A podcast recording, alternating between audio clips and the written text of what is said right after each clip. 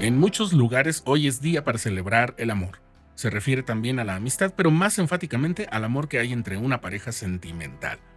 El problema es que hay muchas imitaciones del amor que nos confunden y pueden hacernos perder el rumbo.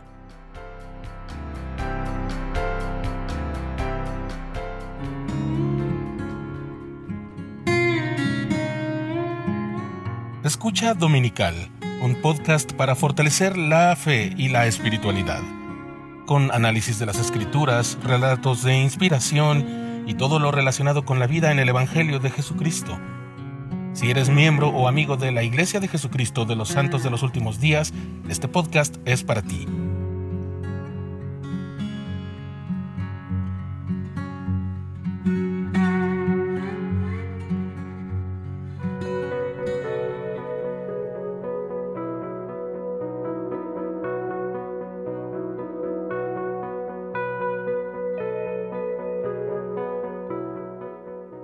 Vivimos en un mundo un poco más cínico de lo conveniente.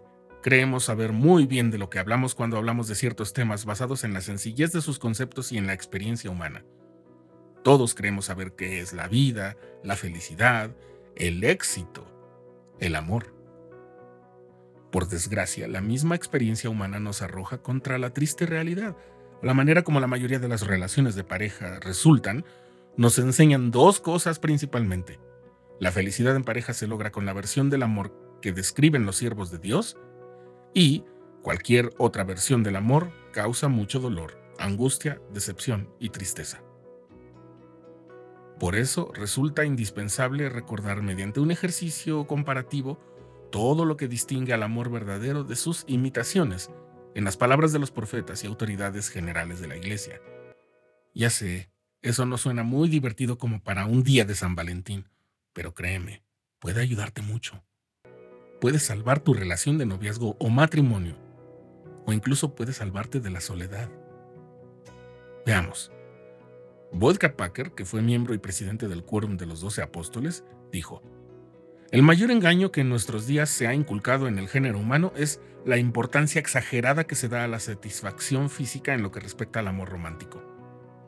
El mismo engaño que se ha imbuido en cada generación pasada. Cuando aprendemos que la satisfacción física es un efecto secundario del amor y no su fuerza motriz, hacemos un descubrimiento superlativo.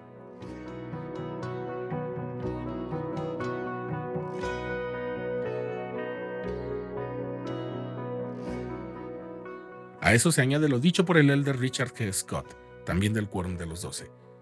Satanás fomenta el amor falso, que es la lujuria, la cual motiva el deseo de saciar el apetito personal y el que lo practica es indiferente al dolor y a la destrucción que causa. Aunque a menudo se disfraza de halago, lo que lo motiva es el deseo de saciar sus propios deseos. Si quieres, regresa en el archivo de audio a esa parte para que lo vuelvas a escuchar. Vale la pena. El elder Jeffrey R. Holland, sobre no amar con sinceridad en la pareja, dijo, Pueden ver la esquizofrenia moral que resulta de aparentar ser uno compartir los símbolos físicos y la intimidad física de nuestra unión, y después huir, retroceder, truncar todos los demás aspectos de lo que debió haber sido una obligación total?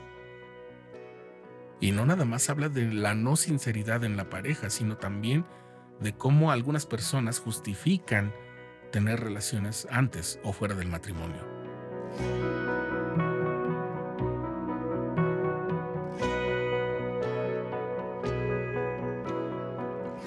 El elder Marvin J. Ashton del Quórum de los Doce Apóstoles también dijo, el mundo está lleno de personas que nos sentimos impulsadas a manifestar nuestro amor por medio de declaraciones. El amor verdadero es un proceso y requiere acción personal. Para que sea sincero, debe ser constante.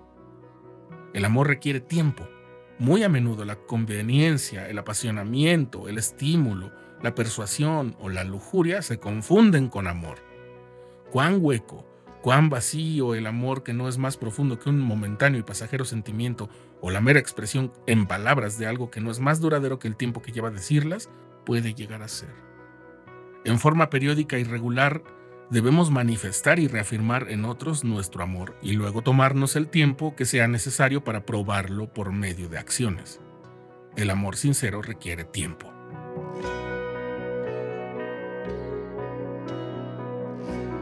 El elder John A. Whitsoe dijo, más que por el encanto físico, el verdadero amor se genera a partir de cualidades, a menudo sutiles, de la mente y del espíritu.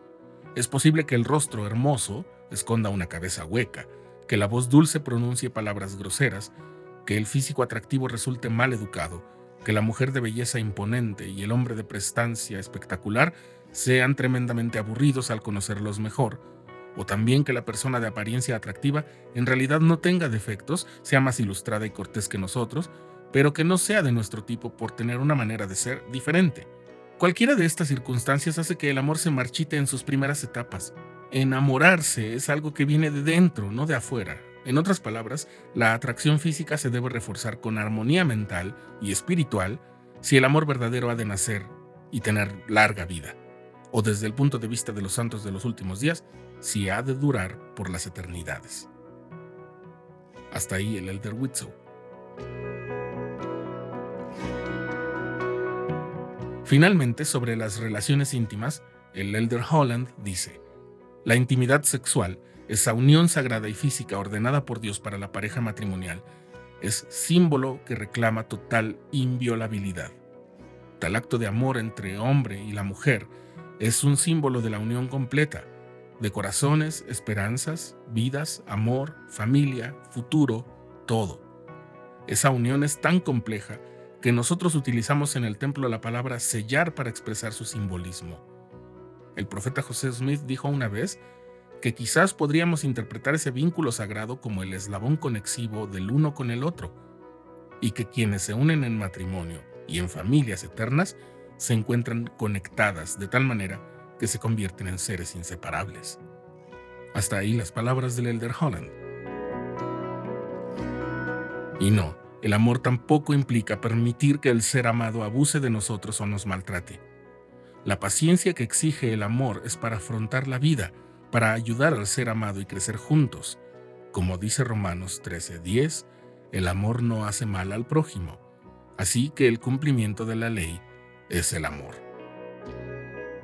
Feliz Día del Amor.